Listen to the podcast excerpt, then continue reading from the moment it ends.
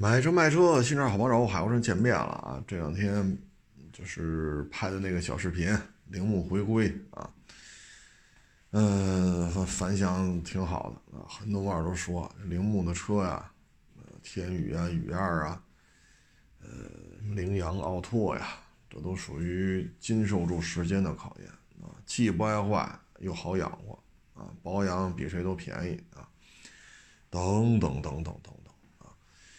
呃，然后还有呼吁 K car 来咱们国家发展的啊。这个咱先说这 K car 啊，很多人说北斗星就挺好的，有什么 K car 不能来的？各位啊，北斗星是北斗星，K car 是 K car。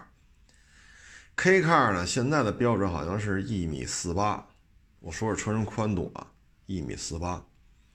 但是我也没查啊，就是脑袋印象是这数，大家可以查查，大概就是一米四多，不到一米五。车身宽度是这个数，您再去查查北斗星车身宽度是多少，它是不是比一米四八宽了？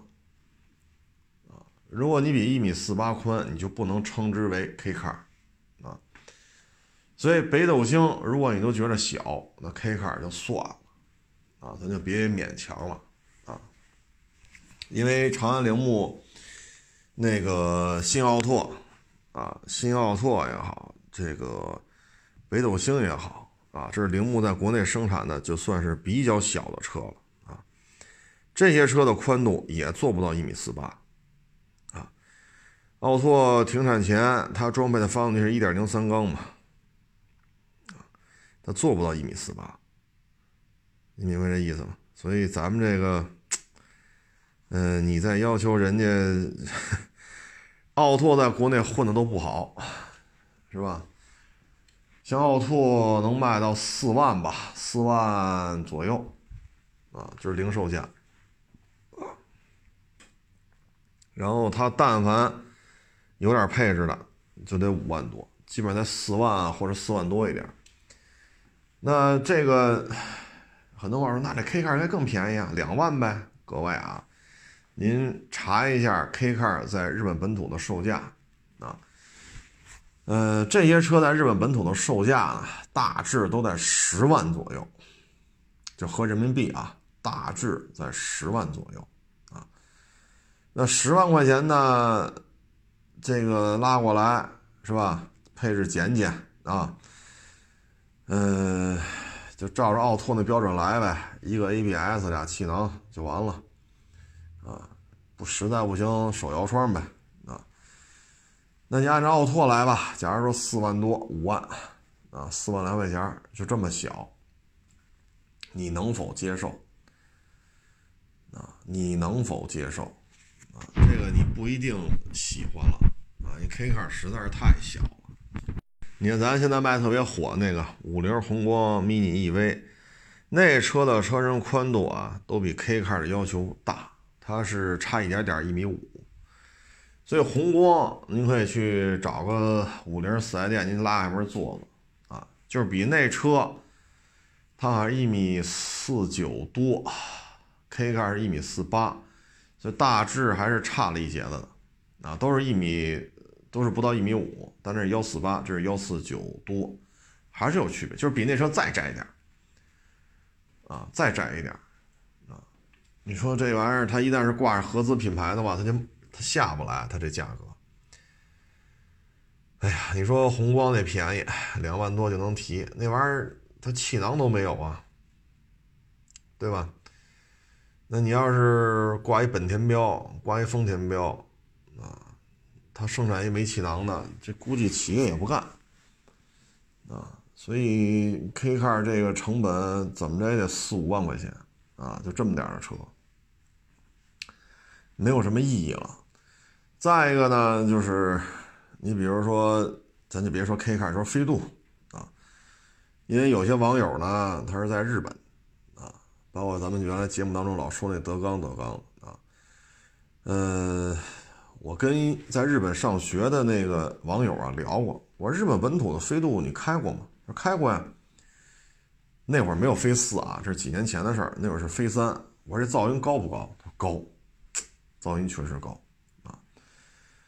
我说你在日本本土开过飞二吗？他说也开过。我说那噪音高，他说那噪音也高，啊，就这种小车吧，你就是你看日本的 K car 普遍都是窄高窄高的，啊，为什么呢？宽度有限，就往高了做呗。所以呢，这车呢，虽然车身宽度是一米四八，但是车身高度呢，就有可能会突破一米五五，甚至更高。哎呀，这么晚了还要打电话啊，抱歉了各位啊。这个车呀，就是 K car 呢，因为窄高啊，所以它有限的宽度、有限的轴距，嗯，又做的比较高，所以噪音呀什么的。然后这车呢又玩低地板。嗯，因为它做的离地间隙太高的话，本身车就窄，你再做的高啊，车也高，离地间隙也高，太危险了。哎呀，所以这车呢，就是悬挂的，给悬挂留的这个物理空间啊，就比较小。你的这个风噪也比较高啊，你说作为隔音措施。咱车就是这么一个入门级，就在日本的这些汽车范畴内，这就是入门级的了。你说你做那么那么多隔音设备，好家伙，这什么空气悬挂、软硬可调、高低可调，咱这车得卖多少钱呢？所以这种车呀，呃，有机会大家可以接触一下，比如说北斗星，你开开看啊，奥拓一点零的那个啊，你得开开看啊，还有就是飞三。啊，飞二你都可以开开看，包括老雅力士，就是这些车都比 K car 级别高。你看它那个行驶噪音，就开到八十一百，你感觉怎么样？啊，你你就明白了。所以这种 K car 呢，它只能结合日本的特有的这种国情。你比如相关的费用就是低，这你不服不行。啊，它有点类似于咱这绿牌车，咱们现在绿牌车不就是免购置税吗？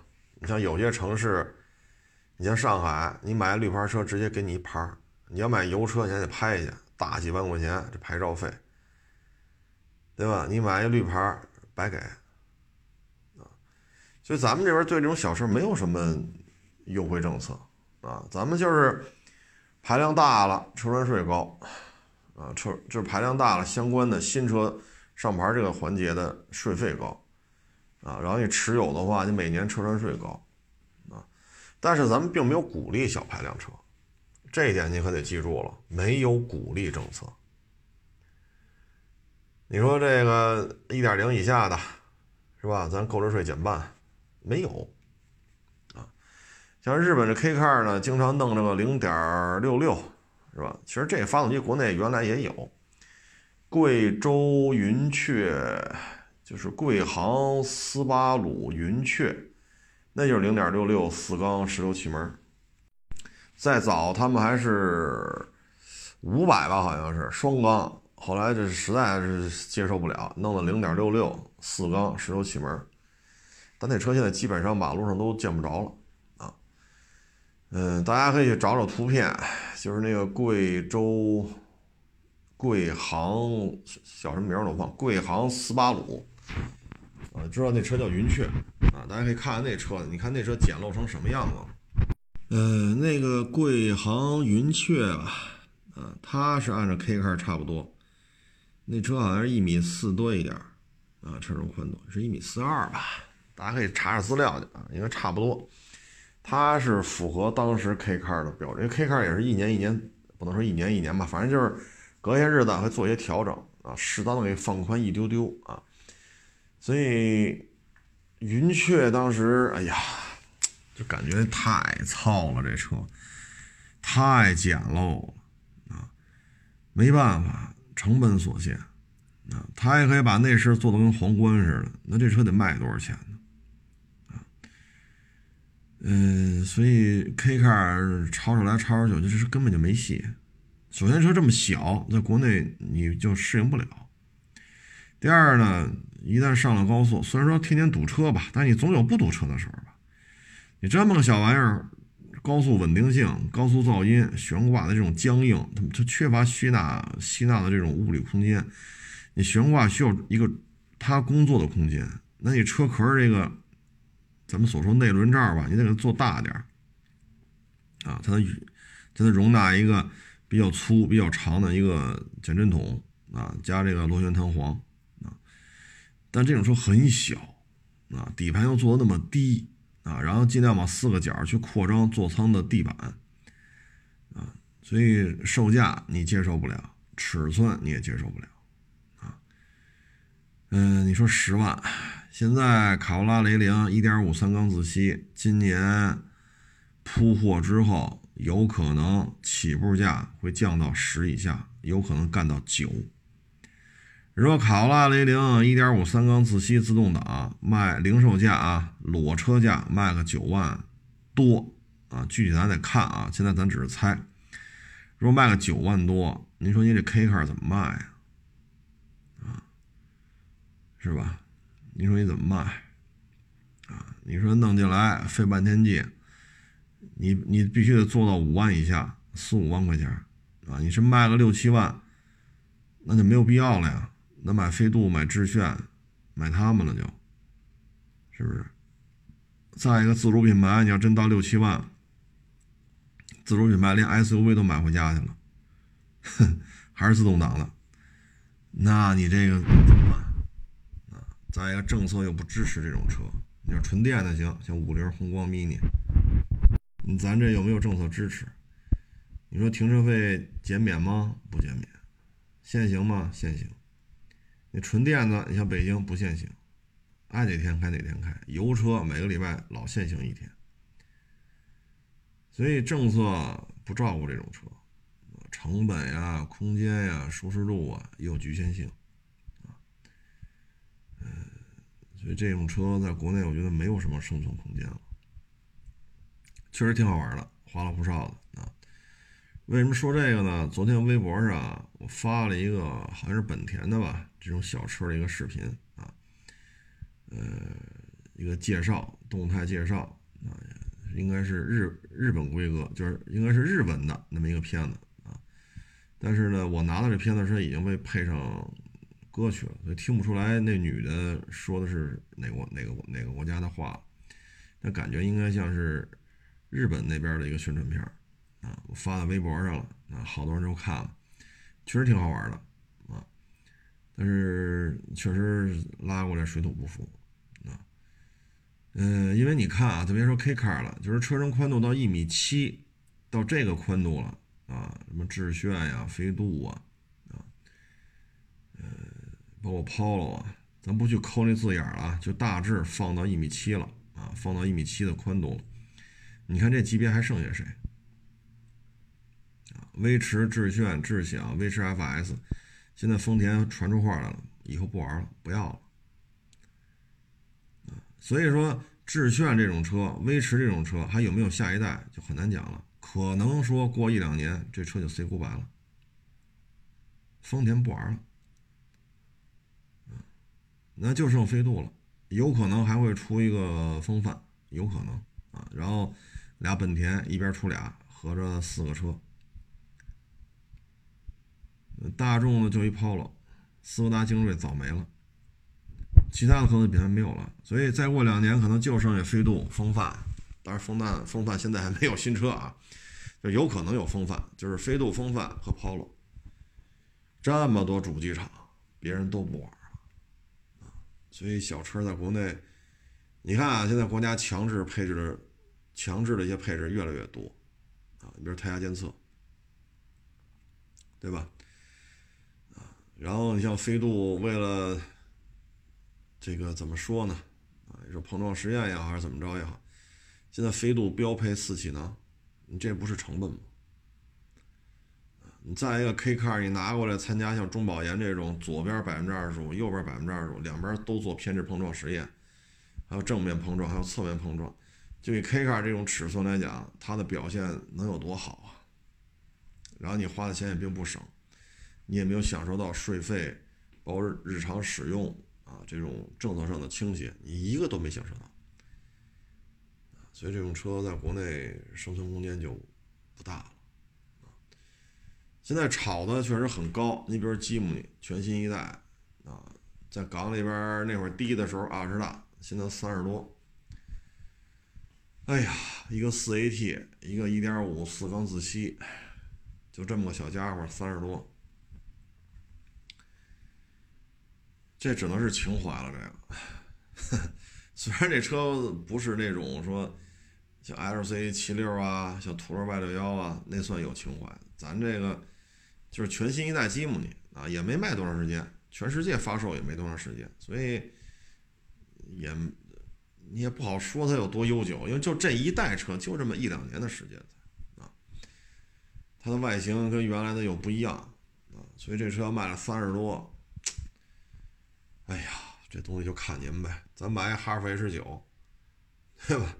这比它还便宜啊！你真是说出去长途旅行，这空间要宽敞很多呀。啊，你拉点行李啊，或者说这个你去新疆啊、西藏啊、内蒙啊、青海啊，你看一些土特产就特别好，你买回来装车上，你说吉姆尼装载空间有多大？对吧？你说你买一途昂。你买一汉兰达，你买一个哈弗 H 九，你买一探险者，你这些车装载空间又有多大？你要是坦克三百的话，那小一圈，但是那车它也比吉姆尼大呀，是不是？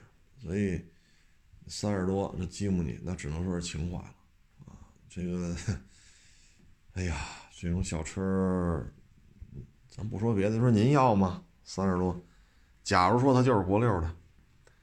是吧？北上广深上牌子没问题，它就是国六的，三十多，您要吗？这还不是 K car 呢，咱们三十多万买这还不是 K car 呢，哎，所以有些时候就是看看挺好。我们只能说，在日本特定的这种对于汽车购买、使用，包括车位啊、停车费啊、税费啊等等，在这种政策的扶持之下，才会出现 K car 这种车。因为日本国土面积太小嘛，啊，呃，人又不老少啊，上亿了都，再加上日本还有很多是山地啊，这是说适合大规模居住的这种城市圈儿，是平原地区并不多啊，所以他才弄了些 K car 出来，啊，嗯，你看其他国家就没有这么干的，你说德国人不明白汽车吗？德国人造汽车水平也不低呀，你看德国人造吗？你说很多欧洲那些小国，对吧？他们也擅长造小车，但是他们没有做到说一米四八以下的这种 K car，然后弄出一大堆来，奔驰一堆，宝马一堆，大众一堆，欧宝一堆。那这里边咱们知道比较小的，可能也就到菲亚特五百啊，啊，然后这个嘉年华呀，Polo 啊。你是真做到一米四八以下的，就按现在二零二零也好，二零二一也好，这个反正你所以说嘛，这就是特定国情啊，你就别去美国找了，大老美更不要这玩意儿了，对吧？所以这就是特定、特定制度、税费啊，特定情况下才产生的这么一种车型，所以它只适合在日本本土。真拿出来卖了，并不，并不太好啊。这就好比说吧，你比如上海，你电车你也得拍卖，说油车几万，电车也几万，拍去吧。那您说这个电车还会在上海卖这么好吗？对吧？那你是这这也是政策扶持下的嘛？然后昨天说说特斯拉。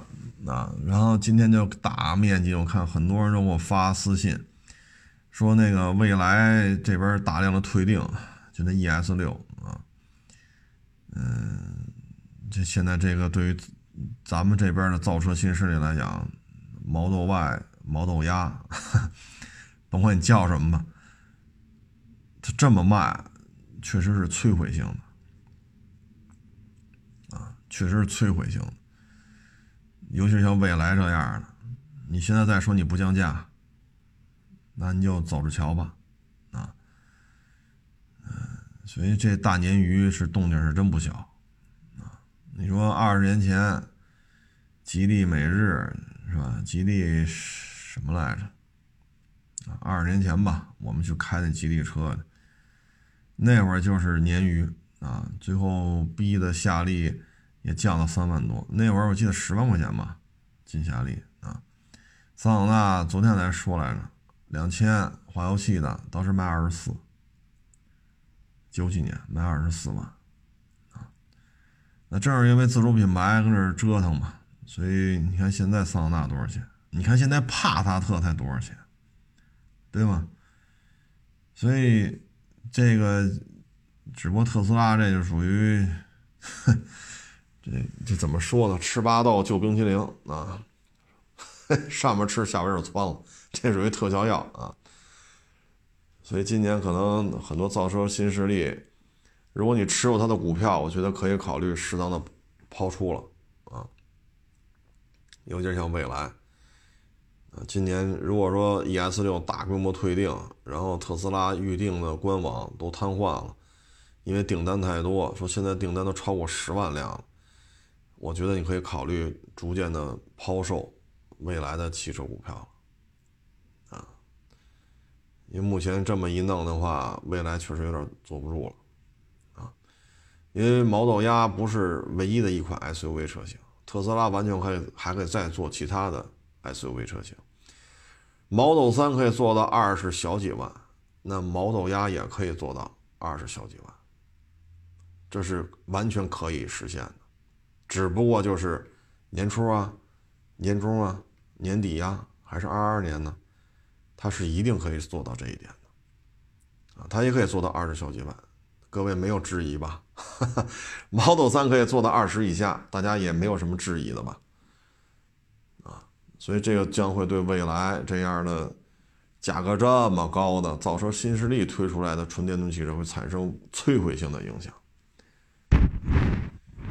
嗯，这也是国情啊，啊，他在上海生产，上海又说买电车又白送沪牌，你瞧瞧，多合适啊！哎呀，今天包括。昨儿啊，反正就是假期这几天吧，就是一些自主品牌的皮卡车主啊，这个也找我说要把车卖了啊。这个自主品牌啊，如果说知名度比较高啊，然后这个车型吧特别受认可的还好一点啊。但是如果说您这个车就是一些。就大家都想不起来这是什么车，反正就说是一皮卡，那这车就很难卖，啊，嗯，就有些三线、四线品牌的这个皮卡啊，就一聊价，哎呀，基本上这就没法弄了啊。为什么这些皮卡就这么不值钱呢？首先，您就是三四线品牌的，这是第一点。第二。这车呀，您买的时候可能是十万块钱包牌啊，或者十二万包牌啊，嗯，但是你现在在卖呢，因为您这车知名度太低，而且现在这种车我们只能卖外地。现在这种疫情情况吧，你让人家来，人家又不来，不来呢，只能发板发板的费用就高了啊。再一个，你说从北京弄回去，那当地又不是没有车源。对吧？你这种便宜的皮卡，你说哪儿没有？啊，为什么要上你这儿弄来？你只能比人当地的那些车的价格还低，所以他人家才愿意上北京弄这车来。啊，所以这确实比较尴尬吧？就这些自主品牌的皮卡，现在你要是长城炮，这还好办点儿啊，还能有一定的价格的这种坚挺的程度。其他的，尤其是跑了两三年的，哎呀。真是，我们觉得，就还没等我们说话呢，人车主自己都说了，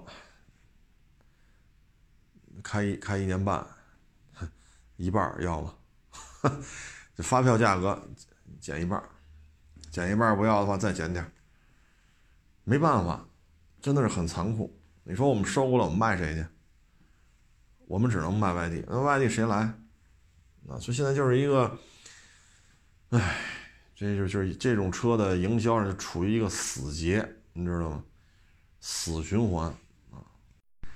哎呀，所以这个你说二手车流通，哎，促进二手车流通，促进二手车的这个交易量。但有些政策这种一执行吧，对于某一细分车型当中的部分车型打击是非常严重的。唉，因为这车呀，你说新车十万包牌，十二万包牌，这显然不是什么高大上的皮卡啊。你要说越野炮啊。或者说自动挡的长城炮也行啊，它也有人要，开着人觉得哎挺好，开着也挺舒服啊，不像想象中的皮卡那样啊，特别是越野派，人觉得这车这玩意儿是吧？它最起码比霸道便宜吧，比陆巡便宜吧啊，确实啊，比不了人那个那么什么是这个保值率啊啊什么这个。啊，这个传承度啊啊，咱们比不了人家啊，但是便宜，啊，你说长城炮多少钱，对吧？包括坦途多少钱？你坦途你要卖十八，那行，我们不买长城炮了，我们买坦途五点七去，我自己改吧改吧，什么轮胎、轮圈、什么悬挂什么的，我们改吧改吧，是吧？我们改吧没问题，但问题是坦途也卖不到十八，所以类似这种事儿吧，其实。你包括，这这又说到 K car 啊，其实这种车型说到皮卡，大老马那边就流行这个啊，但是咱们这边就不流行这个。你包括欧洲小车确实也很多，呃，什么 Polo 啊、欧版雅力士啊、菲亚特啊，还有原来咱们这边也生产过什么206、207是吧？C2，对吧？这些车不都是欧洲那边弄过来的啊？呃？但是，一方水土养一方人，啊，像欧洲的这些小车呢，比较讲究的就是操控性，啊，然后可能跑高速的稳定性还是，哎，让你刮目相看，不像这级别的状态。你比如说，像一三年、一四年，国内的桑塔纳、捷达不就换代了吗？高速噪音控制那真是相当高的水平。包括那多少年前的事儿了，开着 Polo 一点四手动。好家伙，干到一百五、一百六，拉高转速，哎呦喂！人在这个速段之下，你拉高转速什么的，非常的稳定，声音特别好听，一看就是一个特别细腻的运这个运行的一个声浪，非常好啊。所以就是都是小车吧？你看欧洲的小车讲究的是那个，日本的小车呢讲究就是城市行驶的低油耗。城市速度段下，你一踩往前窜啊，他他讲究是这个，区别点还是挺大的啊。嗯，像大老美那边就是皮卡啊，咱们这边反正 车型吧，还是要有适应的国情、适应的风土人情。一方水土养一方人，同样一方水土养一方车啊。咱们这边其实长城炮就不小了，但你要拉到个 m a r k 去。这就这这算皮卡吗？啊，这真不算。为什么要坦途、猛禽、公羊在那边算，就算是一个正常的皮卡？因为再往上，你比如说 F 三五零、F 六五零，尤其那 F 六五零，那还像皮卡吗？那像一拖车头了都，对吧？那也是 F 系列的啊。所以那边有那边的文化啊，包括日本的 K car，日本 K car 的文化啊，呃。以德国呀、法国、意大利为代表的呢，他们那边汽车工业呢，他们对小车理解呢也不一样。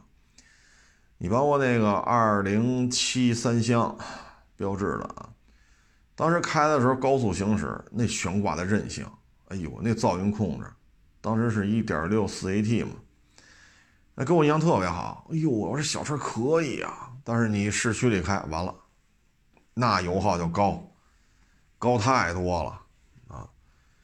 都是四 AT，都是一点六，那跟那个老花冠比，这个这个二零二零七是二零六二零七，我也忘了三厢啊，就是您这个车没有花冠大呀，都一点六四 AT，怎么油耗高这么多呀？但是你上了高速跑着，哟，小车真稳，那跑山去，我家这可以啊，行云流水一般，所以这就是文化、政策、用车习惯、地理环境。等等等等，多方面因素吧，综合到一块儿，才会形成这种局面啊。咱再说这个皮卡啊，自主品牌的皮卡吧，基本上，尤其是像这种包牌十万的、包牌十二万的啊，还有包牌七八万的这种车型的购买群体啊，如果是从个人消费的角度讲呢，他对于车价是非常敏感的啊，所以这种车，你这北京往外迁啊，对于他们来讲。这方面就确实要价要的就比较狠了。我们像收这种车呢，也只能是，是吧？东北啊、内蒙啊、山西呀、山东啊，到处打电话，看有没有同行愿意接。人家那边呢，你说疫情来或者发头板，人家有人家的利润，人家有人家的成本。唉，所以这种车现在收着吧，确实。哎只能说是愿意卖那就卖，不愿卖也真是没办法啊。本身你新车才多少钱呢？对吧？这就是怎么说呢？就像日本的 K car 似的，它有它的税费啊，相关的扶持政策，所以 K car 在日本就能活下来。你说它挤，你说它噪音高，上高速的感觉差一点，费用低呀，你是不是省了钱了呀？省了钱了就别废话，K car 就是省钱，包括停车呀、相关税费，它就是省。那你废什么话？省钱，占了便宜了，还怎么着？所以 K car 有它的发展空间。那咱们这边还，哎，就简单跟各位做一个分享吧。这种就是一方水土养一方人，一方人养一方车。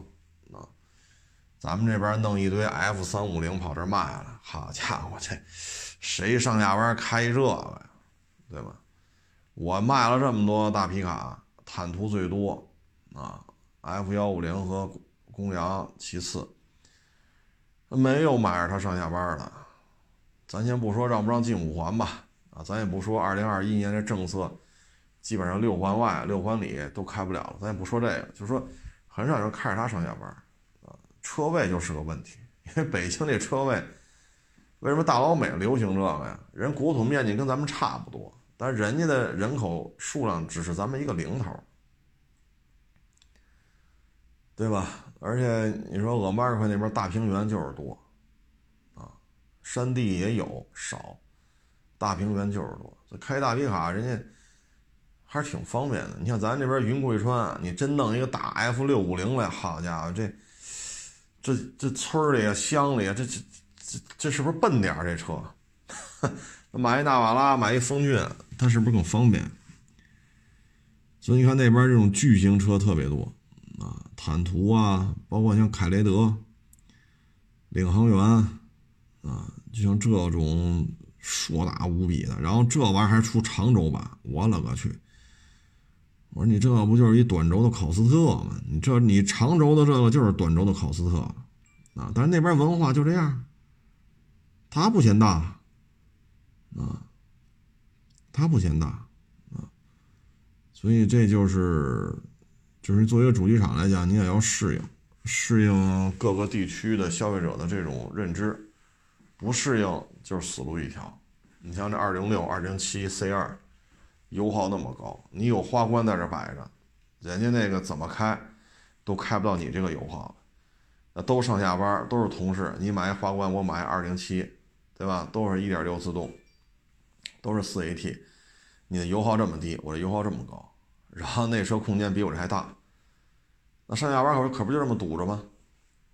那自然口碑就会变差，因为这是钱呐！我每天一开这车，每天都是钱呐，每天都是费用啊！这油钱，这 哗哗往外掏，你说谁不心疼？对吧？偶尔为之看看行，你天天这么开，这天天都有费用啊！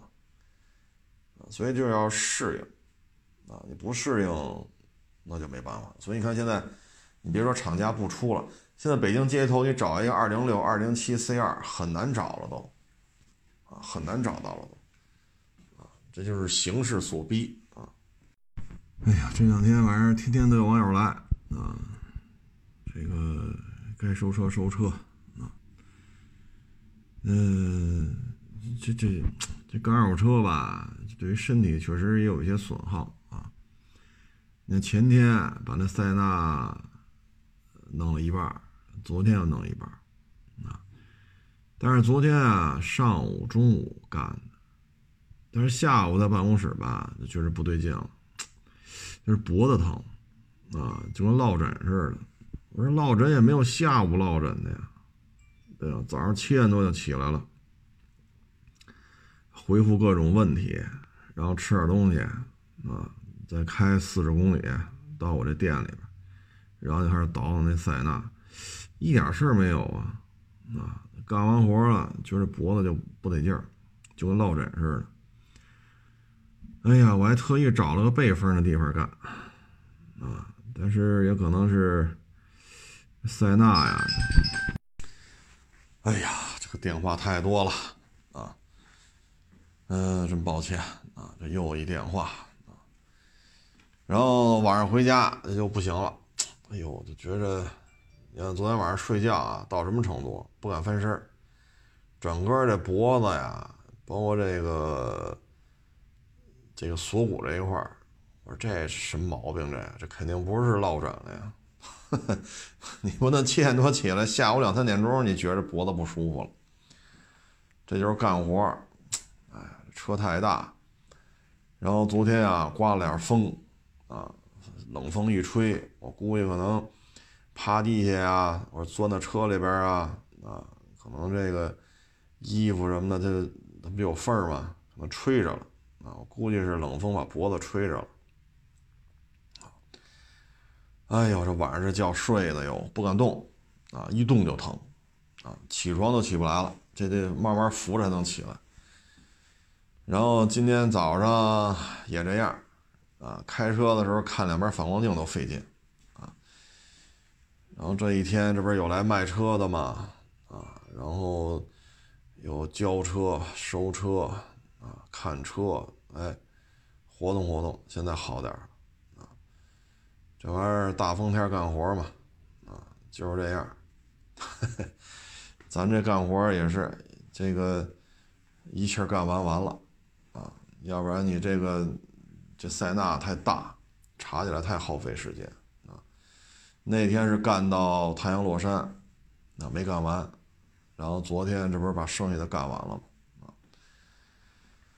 哎呀，这干二手车呀，确实也是挺累的。但你说辛苦吗？我觉得，哎，吃这碗饭嘛，这不还能挣着钱吗？啊，嗯，人生百态啊，就是这样。今儿还一网友啊，嗯，没在我这儿，我印象里是没在我这儿买过车，好像也没在我这儿卖过车。但是呢，没事来聊聊天了，嗯，来了得得有十趟八趟了吧？啊，还给我发一视频啊，发一视频呢，我看完了，我们还微信上聊了两句，确实不容易。啊，这视频是什么呢？是二零一零年，就十年前，广州火车站啊，广州火车站不一派出所吗？派出所的民警就拍了这些民警，拍了他们一天。拍完之后吧，这个导演摄像的感觉啊，就是人间悲剧太多了。你比如说，一个中年男子偷钱包。把人抓着了，送到派出所来了。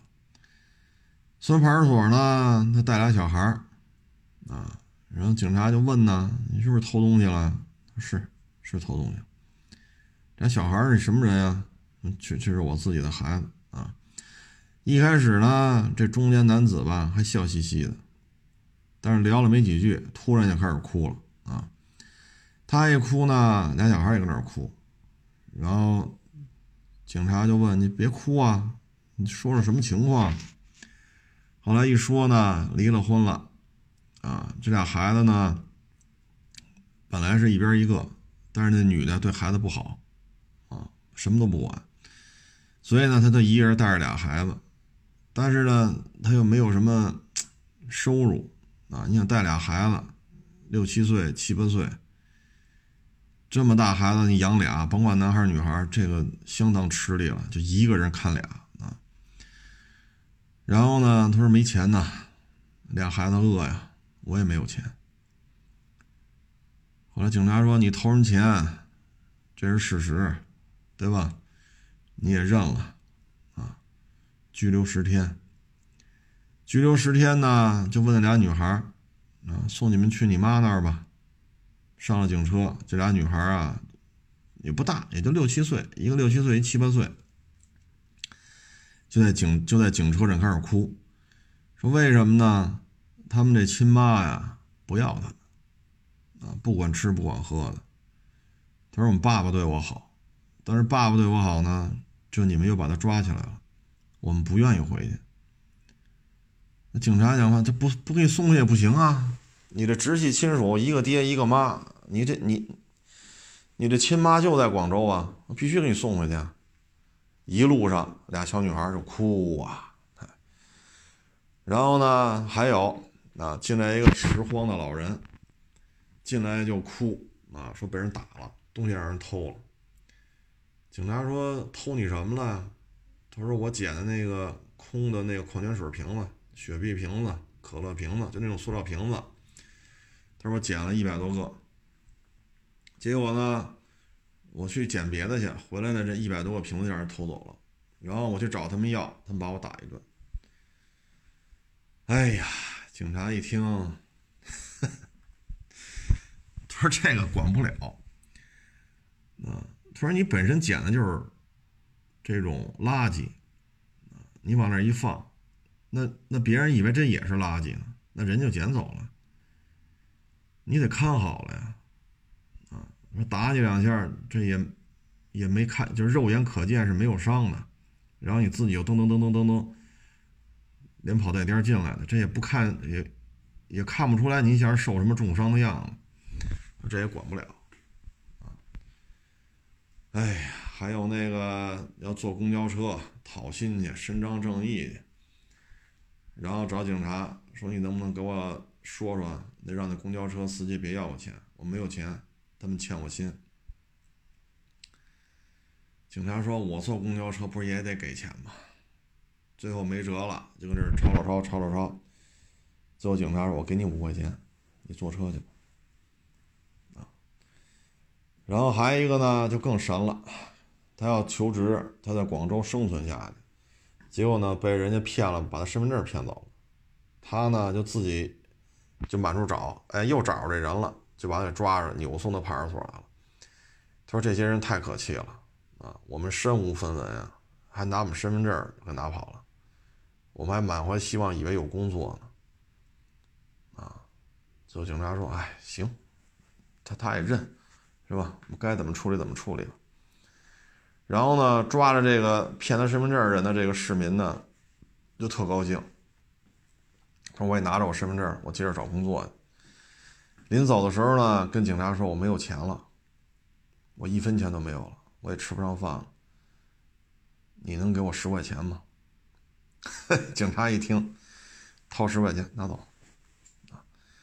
然后这个 身份证被骗走了，又把人抓回来，自己把人抓回来送到派出所，自己就拿着自己身份证，拿着十块钱，从这个审讯室往外走，一步三回头。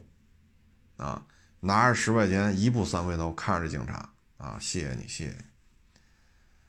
哎呀，然后这个这纪录片拍的，然后每年春节吧，他都来一小伙子啊，然后呢跑这吃泡面了，然后这拍纪录片这导演就问呢，怎么老上派出所吃泡面了？泡面还是自己的？他说嗨，警察讲话，这是一打工的，一个月就挣两千块钱。他一分钱都不留，所有钱都邮回家了，给他爹妈。春节回不去，就跑救助站，让救助站给他两两包泡面，让救助站给他一张车票，这不是不花钱吗？然后救助站呢给泡面，没有开水了，就老跑我们这儿来，跟我们这儿吃完泡面歇一会儿，到那个火车那时间了，坐火车回家。然后这个。哎呀，这拍片的这个摄制组就，哎，他说：“你说他是狡诈吗？他也不是，啊，你说他贪吧，你也不能这么说。为什么呢？他一年就挣这两万多块钱，而这家里确实又再也没有别的收入了，爹妈呢就需要这点钱，所以让他花几百块钱买张票，他舍不得，他只能用这种方法。这两包泡面吃完了，人上火车一口不吃，一直饿着回到家。啊，所以你说他是贪吧，你真不能这么说，啊，你也不能说他抠，因为他的全部一个月就两千块钱。所以警察呢，就是很麻木了，看着都很麻木。你愿意倒开水倒，反正有。坐那吃就吃吧，吃完了坐会儿就坐会儿吧，然后火车到点就走。年年来，派出所警察都看着都都，哎呀。然后还有那讨薪的啊，把这个来了一帮中年妇女，抓了一男的。说在那打工一年了，一分钱不给。然后这些中年妇女说：“我们也回不了家，也没有钱，也吃不上饭，也买不起车票。”然后中年男子说：“呢，我确实我是赔了，我也身无分文，我还欠了一屁股债，我什么也给不了你们。啊，你愿意调查调查去吧，反正我是什么也没有了。”哎呀，然后警察，你说，哎，你说怎么处理？所以就这一天吧，你一看，你就就他就是这是派出所一天啊，呃，其实就是活着，其实你会发现人间悲剧很多。你包括我们收车也是，啊，有的来了坐在这就哭，为什么呀？做生意赔了，做生意赔了，卖车填填窟窿呗。那咱就说车不就完了吗？车什么车况？咱看一眼，然后多少钱？聊这不就完了？还没看车呢，哈，我还没出办公室看这车呢，就跟这哭上了。哎呀，我说这，你说车我们也没看，价钱也没聊，坐在这一说，哎呀，就开始哭，两口子一块哭。哎，有时候看的我们，我说这这怎么弄？你说说，赶紧买俩盒饭，您吃饭吧。您那车什么车我还不知道呢，你要卖车我知道是你找我是要卖车的，你要卖什么车我都不知道，都没说到什么车呢就开始哭啊，哎，还有的呢是父母给孩子上我这儿来买车了，啊，父母呢就想少花钱多办事儿，买一个皮实耐用的啊，呃，比如说小丰田呀、小本田呀。这不是皮实耐用，孩子就不干呢啊！我得买那二手卡迪呀，我得买那二手沃尔沃，我得买二手路虎啊！弄得我们就没法说了，因为我也有孩子，对吧？你一看这个岁数大的父母穿着打扮，这一看也不是太富裕，人家买小丰田、小本田给孩子用，这我认为做的是对啊。孩子呢就不干。啊，就得二手卡迪、二手 APP，这个那，哎，就有时候看这个吧，我们都不知道说什么好，只能是保持沉默呗，啊，保持微笑，看着就完了。人家的孩子，你说我管得了吗？对吧？人父母就在这站着，所以有时候我们做车行啊，也是这个，啊，有些啊，这个人间悲剧啊，这节目里还能说。有些啊，节目里是不能说，说完了可能这节目都封了啊。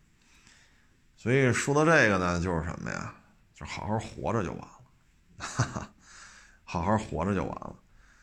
这个，你你可能你也不知道这辈子你会跟多少人打交道啊，你也不知道你这辈子会换多少份工作。但是呢，我觉得还是保持一个乐观的心态吧。啊，你看最后采访那派出所警察，派出所警察呢讲话，嗨，有假期也不批，越过节越忙。啊，平时也忙，过春节更忙，天天都是这个。他说：“真是到这儿来找我们的，都是社会最底层。”你说你在火车站门口一捡捡一百多个废水瓶的，你说这是富翁吗？这一百多个矿泉水瓶的，您说能卖几块钱啊？您说能卖几块钱？哎，还有一个骑那个就是骑车拉车的啊，是骑三轮吧？好像是。警察说这不让骑这个，不让你拿骑三轮跑这营运来，就把他给扣了。扣了呢，因为也是老抓老放，放了抓，抓了放，他也不，你说你判他一无期，你也判不了他，批评教育呗。然后骑三轮这个就特别的理直气壮他说我没钱。我能找到的工作就在这拉车，我不偷，我不抢，我也不骂人，我凭本事拉车挣点钱，凭什么不让我拉？我要生存，我要怎么着怎么怎么着？哎，警察说了，这不让拉这个，啊，您这还收人钱，你这属于营运，这不让干啊，规章制度说了，这不让干这个。哎，所以你看嘛。所以有时候人活着呀，就是保持一颗平常心啊。嗯，有些时候呢，就是不能站在一个自己的角度就说这是傻叉啊，那是傻叉。其实呢，尤其是你比人过得好的时候，你是理解不了的啊。你就像那个打工，年年春节跑这儿吃那个泡面了，然后年年。泡面都是救助站弄来的，每年的火车票也是救助站弄来的。警察看他都麻木了，你说你指责他，他的全部就这两万多块钱，啊，他能干的就是这点活再再复杂一点干不了了。拍完那片子嘛，那导演呀、摄像就说嘛：“他不来派出所不知道啊，全中国还有这么多盲流啊。什么叫盲流啊？就是一个字不认识，自己名字都不会写文盲加流动，啊，他真是没想到。所以这就是什么呢？你接触到的社会呢，就你在社会当中这个位置、这个层级呢，比如说您是外企。”那您那就不是盲流文盲的事您那可是会几国外语的事儿，对吧？我这天天舔着脸说自己会七十多种意大利语，其实会吗？一句都不会。但是你要在外企，你接触都是会说外语的，那你还接触了很多外国人，那你能考虑到这个，是吧？啊，就为了两碗干脆面，不不为为为了两碗泡面，跑救济站要去吗？你肯定不会这么干，你也想象不到还有这么干的人。那因为你是在那个阶层里，你是在那个生态圈里边，而他就是一文盲，二十出头，看那样子就二十四五岁的样子啊，二十出头吧，文盲，他干不了别的，字儿不认识，他只能找到两千块钱一个月的工作啊，他要生存。哈哈，哎，所以这个就是开开心心活着就行了，啊！你帮我录这小视频，昨天吧，我看是谁来着，把还把我骂一顿。他说：“你知道不知道意大利语没有七十多种？你对于意大利语，你你是不是一知半解啊？还意大利伦敦郊区的法语什么这？”你是地理知识学的也很差呀，就你这个文化水平还出来说车呢？你这你这个文化水平接近于文盲啊！昨天就有一个特认真，我写了好多，我勒个去！哎，所以这就是什么呢？我站在我这个社会生态圈里边，我录的小视频，我认为就这么说没事儿。人站在人那个生态圈，人认为我就是胡说八道啊，误导。青少年是怎么怎么着来着？哎，说的我也真是哑口无言啊！你说我录个小视频，我还成误导我国青少年的地理知识和外语学习的态度啊！你瞧瞧，你瞧瞧！我这成祸国殃民了，我这个，那我要说王致和刺身呢，那我还是不是诋毁中国餐饮业呀？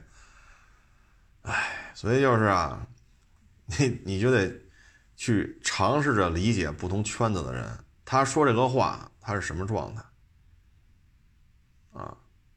你你有时候你会就明白了。所以就是人生百态啊，人生百态。哎，所以各位呢，就是好好活着啊，开开心心的活着就完了啊。嗯，尤其是像我们这个天天迎来送往，什么人都有啊。什么人都有啊！其实原来节目中也说过，你像类似于警察、类似于医生啊、类似于教师啊，其实他们也是类似的这种感觉，就是每天呀光鲜亮丽的事情并不多啊，最底层的啊那种人间悲剧啊，其实见的很多啊。你像等于原来吧。好多年前了，家里孩子小，带着他去儿童医院，啊，看病去儿童医院呀，我不知道大家去没去过啊？就南礼石路那个，啊，你去了之后啊，你要在那儿待的时间长，你就会有这种感觉，就是你在南礼石路儿童医院这医院里边，每天，啊，你就会听见突然一下就有人嚎啕大哭啊，我的孩子呀，怎么就没了呀？你们救救他呀！然后就哇哇跟那哭，撕心裂肺的哭，啊，恨不得隔着两层楼你能听见有人在那哭，啊，就这种事情太多了。所以你说在医院干，你当医生，你当护士，你每天看到的就是什么呀？不是什么光鲜亮丽了啊，谁又买了房了，谁又上了什么九八五二幺幺了啊，谁又升了官了，谁又发了财了。他看到的这些东西不能说没有，但看到更多的其实就是这种，啊，我去儿童医院那会儿，就这这这可以说天天都有，啊，哭，然后等声音小一点了，你看着吗？四五个人架着那个一看就是孩子妈，都走不了道了，啊，就属于那种昏厥昏厥状态，就剩下跟那抽搐了。胳膊腿都不会动了，四五个人架着抬出来，啊，这一行人都表情非常严肃，啊，这一看就是家里亲戚呗，孩子死了，不是所有的病医院都能救过来，对吧？所以这种事情，这这这这其实很多，啊，很多，接触多了呢，可能你也就更平常心了，所以我老说嘛。老天爷赏你吃这口饭，一定毕恭毕敬的，老老实实的，认认真真的把这活干好。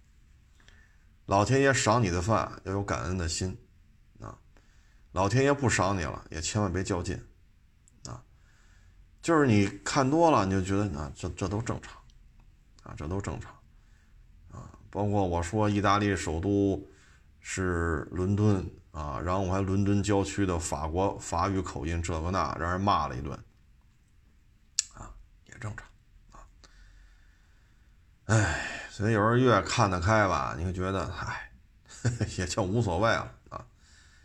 所以呢，像这个说这个呢，就是什么呀？平时工作啊，生活当中啊，不开心的事情啊，终究都会有啊。所以有些时候呢，就得保持一个平常心。